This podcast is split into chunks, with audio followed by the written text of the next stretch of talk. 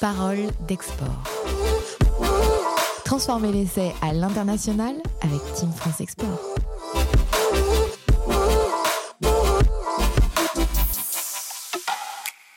Un nouvel épisode se lève sur la planète internationale dans Parole d'Export, le premier podcast dédié aux acteurs de l'international monté par la Team France Export et ses partenaires.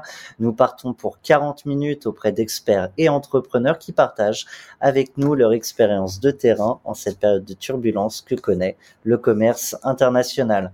Avis aux entrepreneurs donc qui souhaitent conserver ou conquérir de nouvelles parts de marché en dehors de l'Hexagone. Durant cette crise, vous y trouverez de nombreux conseils et sources d'inspiration concrètes. Voilà, la barre est haute, euh, lourde charge sur les épaules de nos invités. Je vous présente donc la feuille de match. Aujourd'hui, au micro, j'ai le plaisir de recevoir Nicolas Rodrigue. Bonjour. Bonjour à tous. Nicolas, vous êtes consultant export et créateur de NR International. Vous accompagnez de nombreuses entreprises en temps partagé pour les PME sur leur sujet export. À vos côtés, Julien Varlouzet. Bonjour Julien. Bonjour. Vous êtes fondateur de JWA Strategy et administrateur de l'OSCI. À vos côtés également, Stéphane Perchenet. Bonjour Stéphane. Bonjour Thomas. Pour vous présenter également, vous êtes directeur de zone adjoint pour la zone rénale qui comprend l'Allemagne, la Suisse, l'Autriche, la Belgique, les Pays-Bas, le Luxembourg ou encore la Slovénie chez Business France. Donc bienvenue messieurs, je vais officiellement donner le coup d'envoi de cet épisode. Alors messieurs, on est là aujourd'hui pour parler de la meilleure manière de garder, conserver euh, le lien avec ses clients internationaux en période Covid. Une première euh, question avant d'entrer dans le dur de notre sujet, à savoir le comment. Ma question c'est est-ce que réellement cette relation a changé pendant les derniers mois que nous avons connus? Je démarre avec vous Stéphane. Oui, alors est-ce que cette relation a, changé la relation n'a pas changé, enfin fondamentalement, elle reste euh, la même, enfin avec ses clients. En revanche, la manière de travailler, elle a changé, puisqu'effectivement, on est aujourd'hui euh, privé de la possibilité euh, de se déplacer, donc de rencontrer les gens physiquement. donc, ce sont effectivement tous les outils digitaux hein, qui prennent le, relais. et donc, c'est important, effectivement, voilà, d'être familier avec tout ça, de bien de bien les maîtriser pour pouvoir continuer, enfin, garder le lien avec l'ensemble de ses, de ses clients. Donc ce qu'on observe nous ici, au niveau de la zone, c'est que voilà, enfin finalement l'ensemble de nos partenaires, enfin étrangers, se sont bien habitués, enfin à tous ces tous ces outils. Donc les, les visioconférences fonctionnent très bien. On a digitalisé aussi énormément d'opérations collectives qu'on n'a pas pu organiser en présentiel. Donc globalement, enfin tout ça fonctionne bien. Évidemment, enfin le fait de ne pas pouvoir les, les rencontrer, je pense que ça manque à beaucoup. Donc on a bon espoir que ça pourra se faire d'ici peu, mais globalement, ça n'a pas changé la nature de la relation. C'est vraiment la manière de travailler qui a, qui a changé. Et du coup, Julien euh, Varlouzet, euh, de votre côté, est-ce que la manière de gérer ces relations a changé euh, chez WA Stratégie, mais peut-être aussi de ce que vous pouvez observer avec l'OSCI Oui, alors effectivement, je trouve que le, cette période, si j'étais un, un, un, poil ironique, je dirais merci Covid, parce qu'en fait, ça a permis aussi de de transformer, euh, d'accélérer en quelques mois euh, la manière dont, dont, dont les, les, entreprises doivent maintenant faire de, du commerce à l'international, puisque euh, ce qu'on constate, c'est que plus un BP, euh, plus un business plan euh, n'est viable, et du coup, ça a amené tout le monde à se reposer des questions sur la manière maintenant de réadresser euh, ses, ses, clients à l'étranger. En fait, nous, une des premières, une des premières illustrations qu'on note, c'est c'est qu'en fait le, le, le, rôle des distributeurs, euh, ou du moins la manière de, de, gérer ces distributeurs, a fondamentalement été transformée. C'est-à-dire que aujourd'hui, il y a un vrai sujet de, de professionnalisation euh, et, de, dans la gestion et l'animation des réseaux de distribution à l'étranger, euh, qui euh, doit aujourd'hui être beaucoup plus structuré que par le passé. Euh, parce qu'en fait, euh, étant limité dans les déplacements, et je pense que même si demain euh, on se, on se déplace, euh, euh, enfin en tout cas si les, les, moyens de transport redeviennent plus, plus, plus peut-être plus communs, on va moins se déplacer parce qu'on s'est rendu compte qu'on pouvait travailler différemment à distance. Et ça veut donc dire aussi qu'il faut mieux mieux encadré, mieux piloté, avec aussi un certain nombre de, de, de, de KPI, ces distributeurs. On, va revenir sur les, le comment et, à la, et sur les KPI que, que vous évoquez, Julien. Euh, un, un, mot euh, de, de, Nicolas sur cette relation. Vous accompagnez, hein, je le disais en préambule, un certain nombre de PME. Euh, Est-ce que les, dans l'ensemble, les, les, relations ont évolué pendant cette période de crise euh, qu'on a connue? Euh, Ou est-ce que c'est très dépendant des secteurs, des clients avec lesquels vous pouvez travailler ou des zones géographiques dans lesquelles se trouvent leurs clients? Oui, absolument. En fait, euh, donc je suis bien plutôt euh, moi export manager, je suis plutôt un commercial de terrain. Donc euh, depuis des années, mon quotidien et mon métier, ça a été d'aller sur des salons ou des missions commerciales dans de nombreux pays. Et effectivement, si on revient 12 mois en arrière, mi-février 2020, j'avais déjà enchaîné à cette époque de l'année trois missions en République tchèque, en Autriche, en Italie. J'étais sur le salon Wine Paris Vinexpo à Paris avec des milliers de visiteurs du monde entier. Et, euh, tout d'un coup, euh, début mars, euh, notre plan d'action, tous nos plans d'action ont été remis en cause. Donc là, effectivement, la manière de travailler à l'export s'en est trouvée complètement bouleversée. Et effectivement, dans un premier temps, ce qu'on a, ce qu'on a mis en place avec mes différents clients, c'est plutôt de concentrer tous nos offres commerciaux vers nos clients existants et euh, vers des prospects connus. Et donc, j'ai arrêté les, prospections vers de, vers de nouveaux euh, importateurs en considérant qu'effectivement, euh, c'était pas forcément adéquat à la période, à la période donnée. Et, on pourra revenir peut-être dessus, mais du coup, on a refait un travail très important de ciblage des pays et aussi du, type de, réseau de distribution qu'on pouvait développer dans cette période qui s'imposait à nous. Eh bien, messieurs, j'entends que vous souhaitez euh, rentrer euh, dans le dur euh, de notre sujet. On lance donc officiellement la mêlée.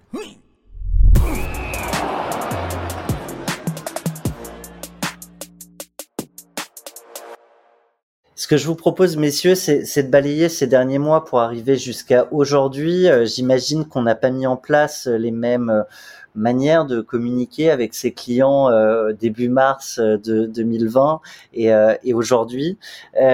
si on revient au, au tout début des, des, échanges que vous avez pu avoir avec vos clients respectifs ou avec que vous avez pu observer chez ceux que vous accompagnez, quels étaient les premiers mots à vos clients? Je démarre avec vous, Stéphane. Oui, alors effectivement, c'est-à-dire que au tout, au tout début, enfin de, la crise, enfin, je pense qu'il y a eu cet effet sidération, enfin assez fort, enfin et euh, voilà, enfin Nicolas l'a rappelé, enfin tous ces événements sur lesquels on a travaillé pendant des mois, enfin ont été annulés euh, euh, très, euh, précipitamment. Enfin, il, a, il, a, évoqué, on peut évoquer Provine par exemple, enfin où c'est un salon sur lequel on accueille à peu près 850 entreprises françaises, enfin sur le, le, pavillon France Business France, et deux semaines avant ça a été annulé. Donc donc tout ça, enfin a créé un, un, choc. Donc le, les, les, premiers mots, enfin sont effectivement, enfin plutôt, enfin c'est même plutôt d'ailleurs une posture d'écoute, enfin une posture empathique hein, qu'il faut adopter à ce, à ce moment-là. Euh, aussi voir ce qui peut être fait, parce que c'est important de, de, poursuivre enfin, cette relation, enfin ne, ne, pas se dire bon finalement ça, nous arrive et puis tout s'interrompt comme ça précipitamment, on met tout entre parenthèses. Non, il fallait effectivement continuer à agir, enfin à proposer des choses, mais au tout début, enfin c'était vraiment voilà de savoir comment euh, comment ça se passait pour eux, enfin effectivement, euh, comment euh, enfin on allait pouvoir poursuivre enfin le, le travail qu'on avait initié avec eux. je pense que ça c'était des éléments enfin qui, qui ont été importants, enfin en tout cas enfin en tout cas pour la partie enfin nos clients français en fait, hein, enfin puisqu'on travaille effectivement avec énormément de de, de, de sociétés françaises. donc donc voilà, enfin avant tout, enfin c'est plutôt posture d'écoute, enfin de, de, voir comment euh, les choses peuvent peuvent évoluer. On, a observé aussi que les enfin côté, parce que beaucoup d'entre eux aussi, étaient inquiets par rapport à leur activité. Enfin certains d'entre eux pouvaient se retrouver aussi en chômage partiel. Enfin donc voilà, il fallait prendre en, considération tous ces éléments, essayer d'être le plus rassurant possible, le plus protecteur possible aussi. Ça c'est bien le, le rôle d'une agence publique. Hein. Et, et, puis regarder vers l'avenir et comment effectivement on, pouvait continuer à développer des, actions conjointement. Nicolas Rodrigue, je vous vois réagir. Oui, c'est ça. En fait, ce qui s'est passé, c'est que vu la soudaineté de, l'arrivée de la, la pandémie, plusieurs de mes clients m'ont dit est-ce qu'on continue est-ce que ça vaut le coup de, dans ce contexte, de continuer à, miser sur l'export? Et effectivement, bon, moi, je, je, je suis un optimiste de nature, donc et, c'était aussi l'avenir de mon cabinet qui était en jeu. Donc, je dirais pour tous ceux qui avaient déjà un pied à l'international et qui avaient déjà du chiffre d'affaires, il y avait un, un enjeu stratégique évident, c'était au moins de garder les positions acquises. Et donc, c'est pour ça que je précisais tout à l'heure que notre réflexe, puisque euh, ta question, Thomas, c'était de savoir comment ça s'est un petit peu décliné dans le temps. De mars à mai 2020, on a travaillé euh, dans une très très grande majorité euh, des cas sur le suivi de notre clientèle existante et garder le contact avec nos prospects connus, mais je dirais même pas dans une démarche commerciale de vente à court terme, mais de dire que les efforts commerciaux qu'on avait produits depuis des années pour construire ses premiers business à l'export n'allait pas euh, disparaître du jour au lendemain, même dans un contexte extrêmement difficile. Donc il y a eu effectivement cette première phase euh, d'adaptation euh, très très rapide où on, on s'est concentré effectivement sur l'existant et ensuite on pourra revenir après. C'est vrai qu'à partir de mai et à partir de la phase de déconfinement en France, on a reparlé un petit peu plus business, mais c'est vrai que là, euh, je dirais tout naturellement, on a pris des nouvelles de nos clients, plus dans la logique de leur forcément de leur vendre à court terme et de dire euh, comment vas-tu, où en est ton entreprise, et, ensuite on, verra bien si on reprend le cours de nos business euh, un jour ou l'autre. Je viens vers Euh, Stéphane nous, nous, parlait de cette euh, culture empathique qu'il fallait mettre en place au, au tout début de, des, des, premiers confinements, en tout cas au début de la crise. Euh, Nicolas nous expliquait que euh, on n'était pas dans une logique de vente directe, en tout cas dans un premier temps et au moins jusqu'à mai euh, aux clients. Euh, vous évoquiez-vous tout à l'heure, Julien, les, la question des distributeurs. Je serais curieux d'avoir votre regard sur cette relation aux distributeurs. Est-ce que c'est des clients comme les autres ou est-ce que c'était un, un moyen de, de continuer de développer le business déjà pendant cette première phase? Disons que pendant cette première phase, il y a d'abord eu un, moment de un peu de, stupeur et de, questionnement.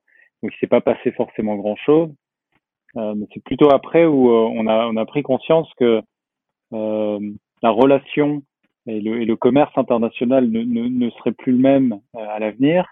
Et on s'est donc dit ok comment maintenant continuer à travailler à l'international, comment continuer à à distribuer et donc avec qui distribuer? Et en fait, on se rend compte que les, les, ces fameux distributeurs sur lesquels s'appuient beaucoup de, de, PME pour faire leur, leur, leur commerce à l'international, euh, ben jusque-là étaient peut-être pas forcément euh, si bien, euh, euh, si bien euh, pilotés, bien managés. Et en fait, un des enjeux qu'on relève, c'est de faire passer ces distributeurs clients en distributeurs partenaires. Et en fait, ça veut donc dire qu'on inverse un peu le rôle.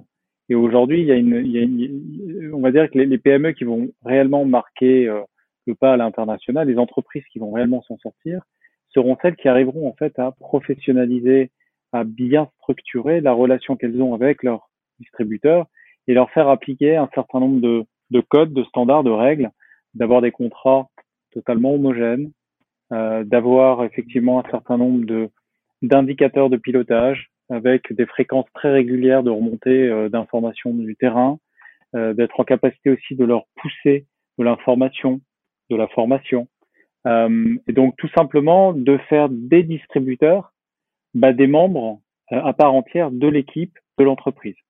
Euh, donc c'est des, des, des, vrais bras. Ça, ça, je, me je me permets de vous couper, Julien, mais pour comprendre, parce qu'on comprend bien la logique euh, de faire finalement de ces distributeurs presque des ambassadeurs de sa marque, de ses produits, de ses services. Euh, co comment on, on, change le paradigme dans, dans cette relation hein, C'est tout le sujet qui, qui nous réunit aujourd'hui, c'est le lien, la relation. Euh, ça passe par quoi? Ça passe par un contact peut-être beaucoup plus important, plus régulier euh, ce qui est assez formidable en fait avec ces modes de travail aujourd'hui qui sont se sont imposés à nous, à savoir le, le tous ces outils de travail à distance, font qu'en fait euh, toutes les semaines, si on veut, on peut échanger avec euh, nos partenaires à l'étranger. Alors qu'avant, notamment les distributeurs, on les faisait peut-être venir une fois, deux fois, trois fois dans l'année, on allait les voir de temps en temps dans des voyages déjà bien organisés plusieurs mois à l'avance alors que là, euh, on est dans une relation qui est peut-être plus euh, en reine courte, c'est-à-dire qu'effectivement, on a donc des outils et, on a des façons de travailler qui nous permettent d'avoir un suivi peut-être beaucoup plus régulier, beaucoup plus rigoureux aussi du travail qui est réalisé sur le terrain. Et, et inversement, c'est pas seulement du contrôle, c'est aussi euh, de la relation humaine, c'est des échanges, c'est beaucoup plus de contact aussi. Alors certes, il n'est pas physique, euh, puisqu'on n'est pas à côté, on se voit pas, mais on échange. Et en fait, c'est quand même ça qui est le plus important. Euh, c'est qu'au plus on discute, on échange, on, est au courant de ce qui se passe sur le terrain, sur le marché. Et au mieux aussi, moi, entreprise, je peux apporter aussi des réponses. Je peux fournir des compléments d'information. Je peux donner des, des faire évoluer aussi peut-être mes produits plus rapidement parce qu'on se rend compte qu'il y a, peut-être des, ajustements à passer.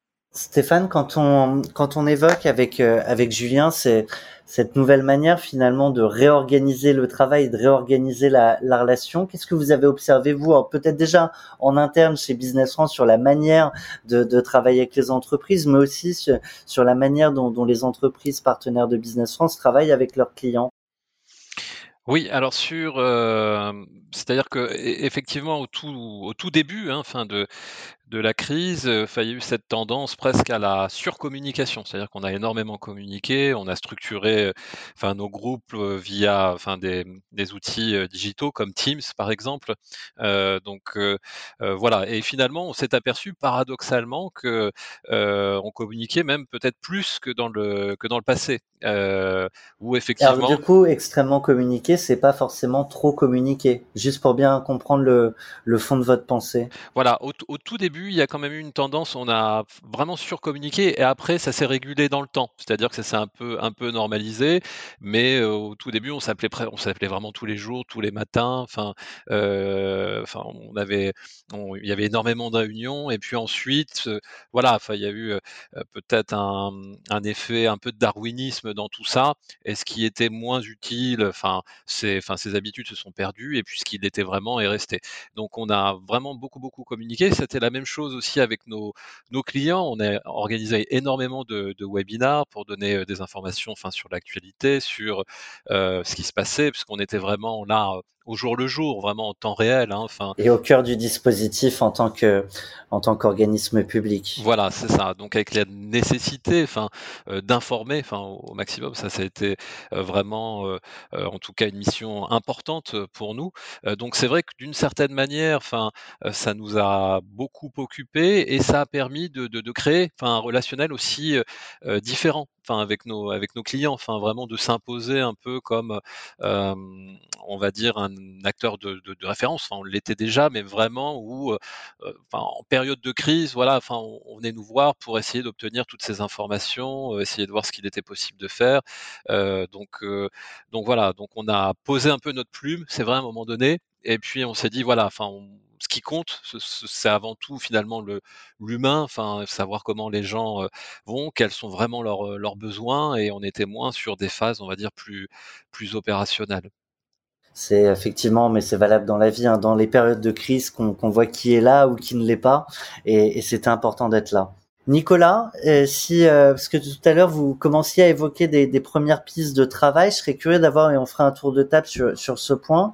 Qu'est-ce qui a fonctionné euh, et peut-être même euh, si vous avez des exemples, qu'est-ce qui n'a pas fonctionné dans les, les opérations vis-à-vis -vis de vos clients pour bah, encore une fois entretenir ce lien et, et toujours c'est c'est la démarche finale chercher du business.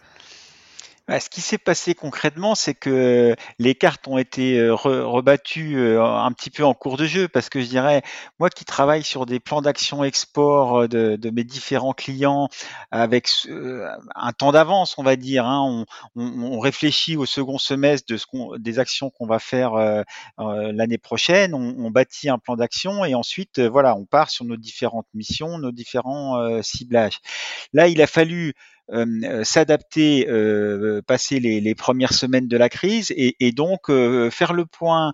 ce qu'on fait d'habitude sur des temps longs, on, l'a fait là de manière très réactive, c'est-à-dire par exemple un des, un des éléments prioritaires, c'est le ciblage des marchés. Donc quels étaient les pays sur lesquels on pouvait considérer que le business continuait à tourner relativement bien et sur lequel on, on pouvait continuer à miser des, espoirs de business, et puis d'autres euh, comme l'Asie bien sûr et, l'Amérique du Nord sur lesquels euh, on, pouvait euh, enfin, relativement dire bon sur 2000 sur 2020 les perspectives de chiffre d'affaires étant très basses, on va on va peut-être lever le pied en termes en termes d'efforts commerciaux. Donc il y a eu à la fois donc ce travail de ciblage géographique qui pour simplifier puisque moi je travaille principalement dans le secteur agroalimentaire et des vins et spiritueux, euh, on va dire que on s'est recentré sur l'Europe hein, euh, et, sur les pays effectivement qui étaient euh, les moins touchés par par la pandémie.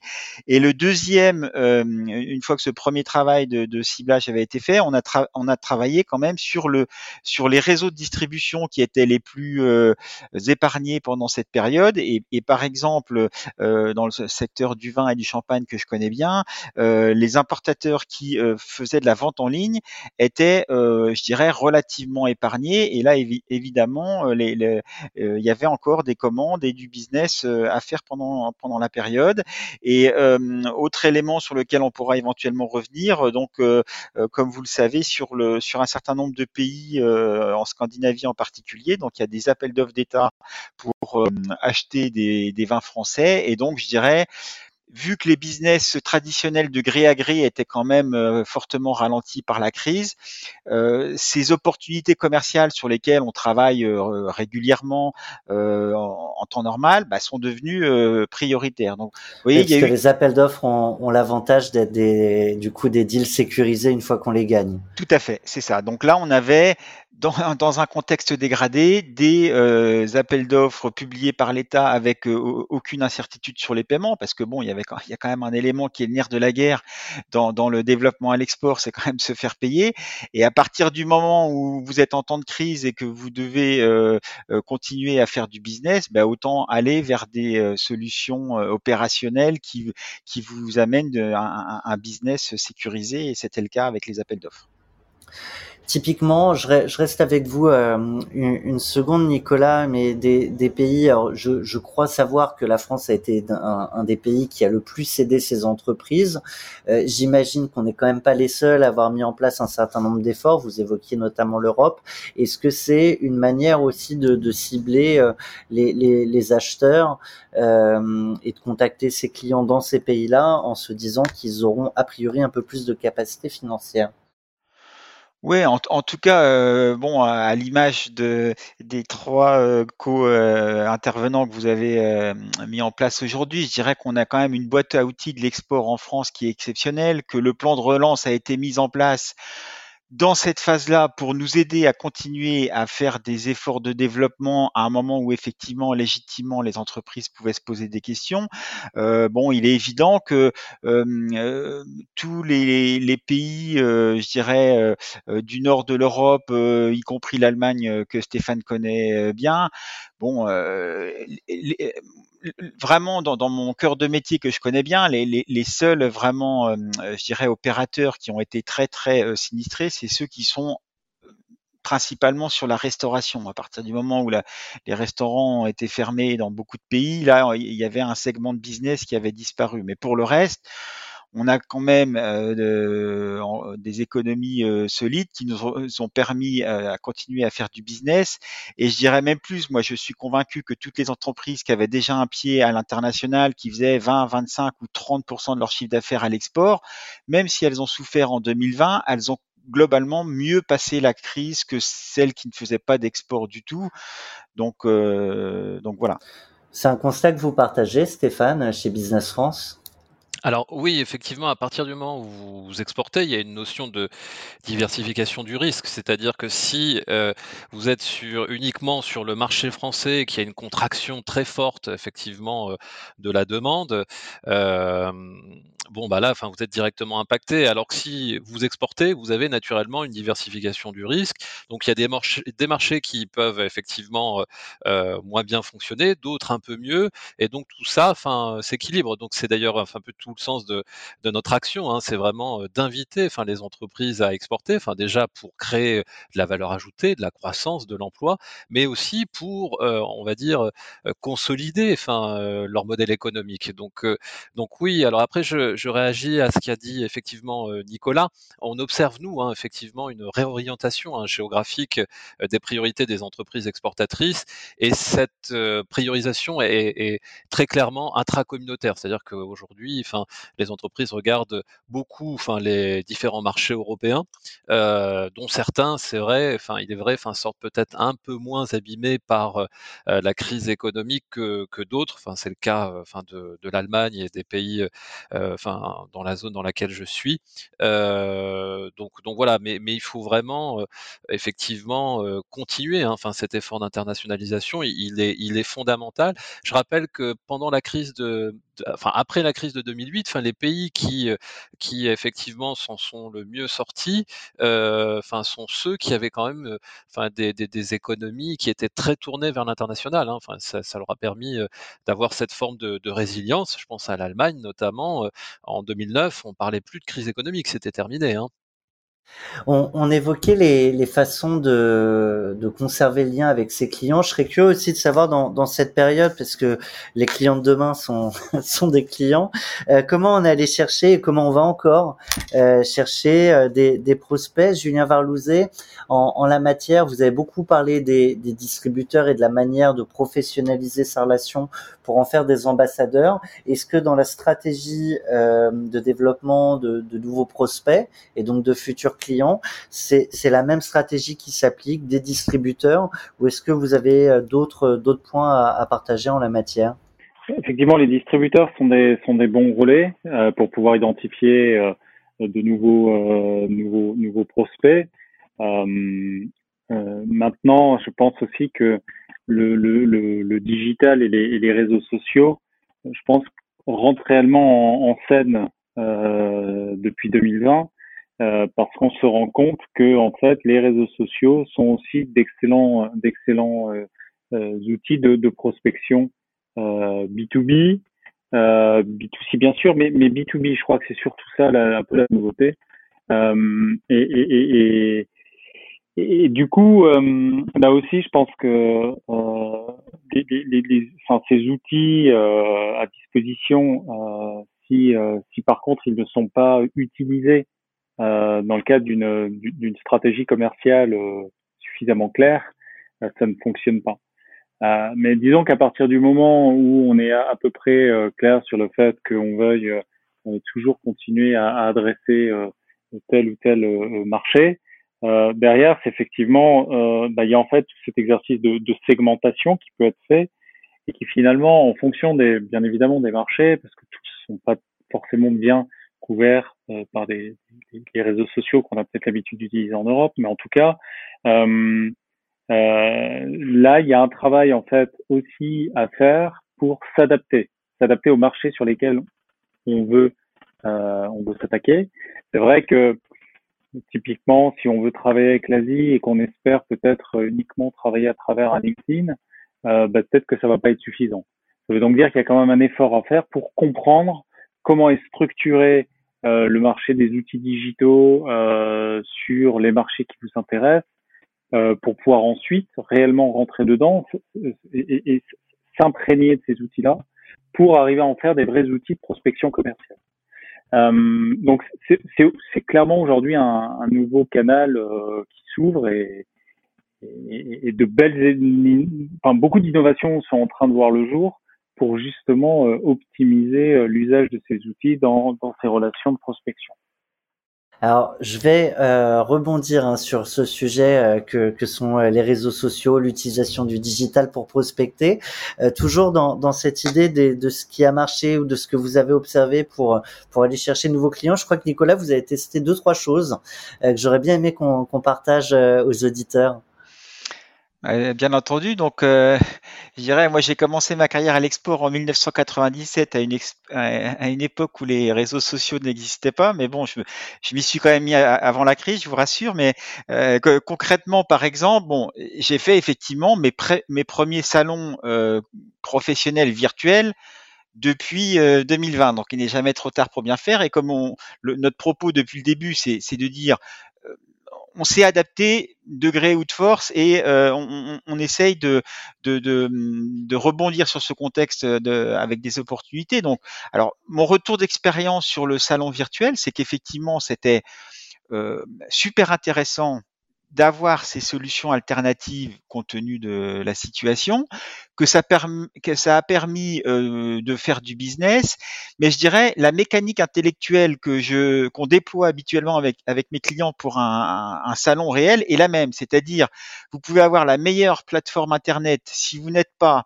euh, compétent et performant dans votre ciblage avant le salon et dans vos invitations personnalisé, mais il n'y a personne qui va venir sur votre stand euh, virtuel. Si vous n'êtes pas, si vous n'avez pas bien sûr une bonne offre de service, mais si vous n'avez pas, euh, si vous n'êtes pas professionnel pendant le, salon, euh, lors des entretiens avec les prospects ou vos clients, bah forcément vous marquez pas beaucoup de points. Et ensuite, euh, on, on, a un suivi commercial euh, post-salon qui, qui, est très similaire à celui que je euh, pratique depuis des années. Donc, je dirais, voilà, cette, cette bascule et cette accélération du digital ne remet pas en cause ce que doit être un projet export, c'est-à-dire de professionnaliser sa démarche commerciale auprès d'acheteurs étrangers. Et je dirais, en, en, en ce sens, il y a une partie du digital, bien sûr, qui a qui a qui est montée en puissance et qui qui continue et qui continuera à exister, mais avec malgré tout des fondamentaux commerciaux qui sont ceux que euh, bah, les, professionnels de l'export euh, mettent en place pour leurs clients, euh, pour nous trois autour de la table en tout cas. Alors, vous, vous ne le dites pas, mais du coup, je vais, je vais le dire pour vous. Parmi les, stratégies que vous avez mis en place pour certains de vos clients, vous êtes aussi beaucoup allé euh, chercher des importateurs qui faisaient, eux, de la vente en ligne, ce qui permettait aussi de, de développer plus facilement le, le business. Oui, bon, ça c'est c'est naturel. Je dirais que en fait, euh, il y a une grande euh, diversité de, de, de profils dans, dans, dans, le secteur food and wine que je pratique et effectivement, euh, il y a des importateurs qui sont un peu multi-réseaux. Donc, on a parlé d'appel d'offres tout à l'heure. Il se peut très bien que les, les, les, agences scandinaves importent à la fois pour la restauration et, et répondent aux appels d'offres.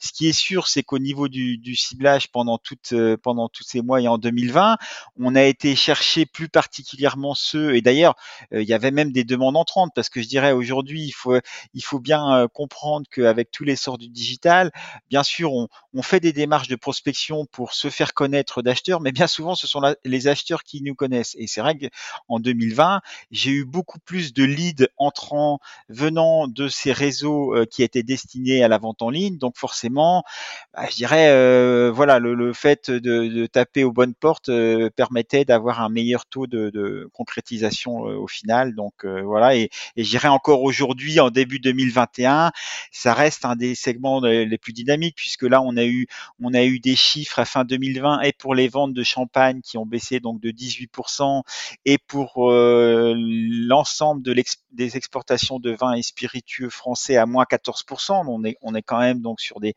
des, des chiffres d'affaires qui se qui se sont rétractés, mais il y a quand même des segments qui était en progression et c'est sur cela qu'il fallait euh, miser prioritairement pour le développement à l'export. Stéphane Perchenet, on a à la fois euh, Julien et, Nicolas qui nous expliquent à quel point l'usage et le rôle hein, du, digital a, a, quand même sacrément euh, évolué et euh, particulièrement accéléré pendant pendant cette crise.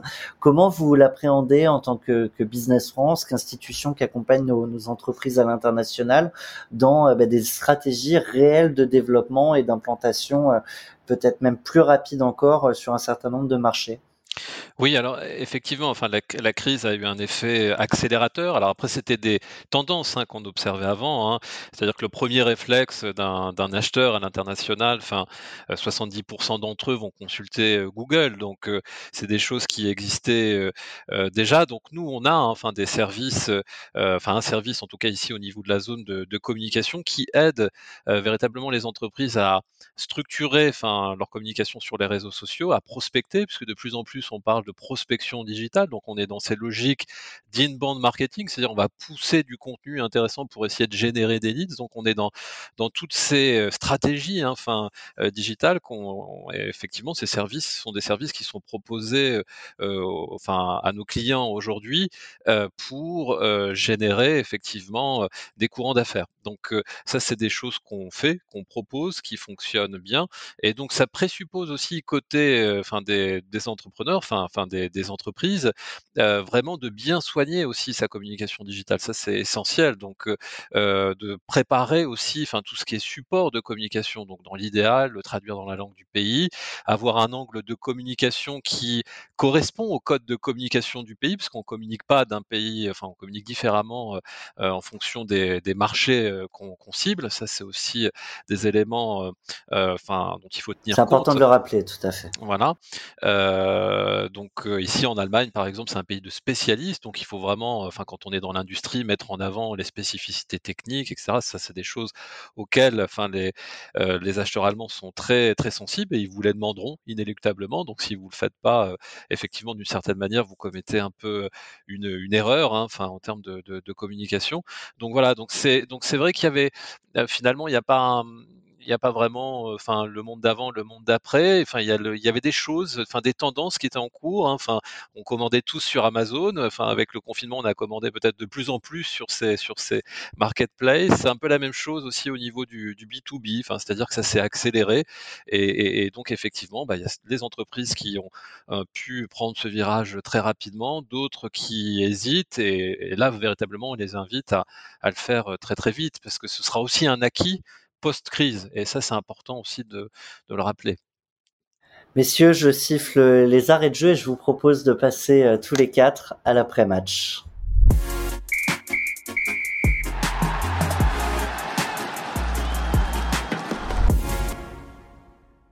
Trois temps forts pour euh, cet après-match, le carton jaune, le, la meilleure action et les pronostics. Je vous propose d'en prendre à chacun. Euh, je vais distribuer euh, moi-même le ballon. Nicolas, je vous propose de commenter votre meilleure action à l'international. Ah bah tout simplement, c'est tout frais. Je viens de prendre une belle commande pour l'Autriche la semaine dernière pour 200 bouteilles de champagne. Donc je dirais, voilà, c'est la dernière, donc c'est toujours la plus belle. Et puis c'est l'occasion de faire une passe décisive à Stéphane qui s'occupe de cette zone. Bravo, bravo, bravo. On est, on est vraiment ravis. Bon bah du coup je passe la balle à Stéphane, un peu un peu poussé par Nicolas. Du coup Stéphane, pour vous ce sera euh, le carton jaune. Ouais. Euh, si vous deviez revenir sur euh, voilà une action que vous auriez pu faire différemment ou mieux faire, mais qui était riche d'enseignements. Ouais. Alors effectivement, donc nous on a on a parlé enfin, au tout début de, de posture empathique, enfin vis-à-vis des entreprises françaises, la nécessité euh, effectivement de les rassurer, etc. Donc on était dans cette posture-là. Après côté allemand, enfin enfin effectivement on avait une perception qui était un peu différente. Enfin il y avait cette première vague qui était relativement bien maîtrisée, donc on s'est dit voilà l'économie continue à tourner. Euh, et puis on n'a pas changé de notre discours commercial, c'est-à-dire vis-à-vis des Allemands, on a continué effectivement à prospecter comme on le faisait euh, traditionnellement. Et là, en termes de perception, effectivement, on a beaucoup de nos partenaires et amis, enfin, qui nous ont dit, attendez, enfin, nous aussi, enfin, on est impacté par la crise, nous aussi, effectivement, euh, pour nous aussi, c'est difficile. Euh, et, et, et, donc voilà, donc on avait euh, effectivement peut-être pas eu cette posture, enfin empathique aussi vis-à-vis de nos clients allemands, parce que ce sont aussi nos clients, enfin d'une certaine manière. Et, et, donc voilà, donc là c'était un raté, on a rectifié le tir et on est on a aligné un petit peu tout ça, mais c'est vrai que voilà, ça, ça c'est quelque chose, enfin vraiment d'essentiel, enfin en ce moment. Et c'est éviter la dissonance. Voilà, et ça permet vraiment de bâtir des relations dans la durée. Je pense que c'est ça. Euh, les gens qui, qui comptent euh, pour vous vous demandent comment vous allez. Enfin, euh, enfin ceux qui, voilà, vous demandent, essaient tout de suite de vous vendre quelque chose. Ça paraît suspect et puis ça devient même très vite déplaisant finalement. Donc vu le contexte, est complètement inopportun. Mmh. Les gens qui comptent vous demandent comment vous allez et moi pour les pronostics je vais demander à Julien Varlouzet où nous allons. Euh, Julien, si vous deviez regarder dans, une boule de cristal et nous dire à quoi ressemblera euh, le commerce international et peut-être même plus spécifiquement les relations avec euh, ses clients et partenaires après le Covid, on espère qu'on y sera, on y sera plus dans 5 ou 10 ans. Qu'est-ce que vous observez? Ce qu'on observe, et, si on devait, faire un pronostic, moi je, je suis hyper optimiste et et du coup, on, on, a, euh, on, a, on a devant nous euh, des, des, entreprises euh, probablement beaucoup, beaucoup mieux finalement organisées, beaucoup mieux organisées, beaucoup mieux structurées, beaucoup plus productives aussi, parce qu'on continue à travailler en distanciel, on se déplace beaucoup moins, ce qui fait qu'en une journée de temps, finalement, on arrive à faire beaucoup plus de rendez-vous plus concis, plus synthétiques, beaucoup plus impactants. Euh, grâce aux outils digitaux, euh, grâce aussi à cette prise de conscience que ça sert à rien maintenant de, de traverser, d'aller à l'autre bout du monde pour un jour, deux jours de réunion. Ça, je trouve que c'est assez fantastique. Euh, et du coup, euh, effectivement, on a donc des entreprises qui ont amélioré leur relation euh, aux partenaires, aux clients, qui ont, comme je le disais, professionnalisé, mieux structuré, euh, et qui du coup bah, le ressentent au niveau de leur euh, ROI euh, et avec très clairement, et ça c'est les les les les, enfin, les, les calculs que l'on fait, mais ce qu'on constate, c'est que pour des entreprises qui, clairement structurent bien leur, leur réseau de distribution et de l'anime et le pilote et l'objectif, on est sur des gains qui peuvent aller jusqu'à 30, 40% en plus euh, de chiffre d'affaires. Donc c'est assez, euh, c'est assez formidable. Donc euh, hyper optimiste. Eh bien, messieurs, euh, sur cette note d'optimiste, je tenais à vous remercier. Moi, ce que je vais retenir, c'est la nécessité euh, de, de conserver cette culture empathique dans, dans ces relations, de bien professionnaliser ces, ces relations et ces échanges à la fois avec ses clients et, et ses partenaires distributeurs, et bien évidemment de, de ne pas mettre de côté l'importance du digital et, et, des supports qui vont avec dans, dans ces démarches à l'international également. Merci encore à vous trois. Merci Thomas. Merci à tous les trois. Parole d'export. Transformer l'essai à l'international avec Team France Export.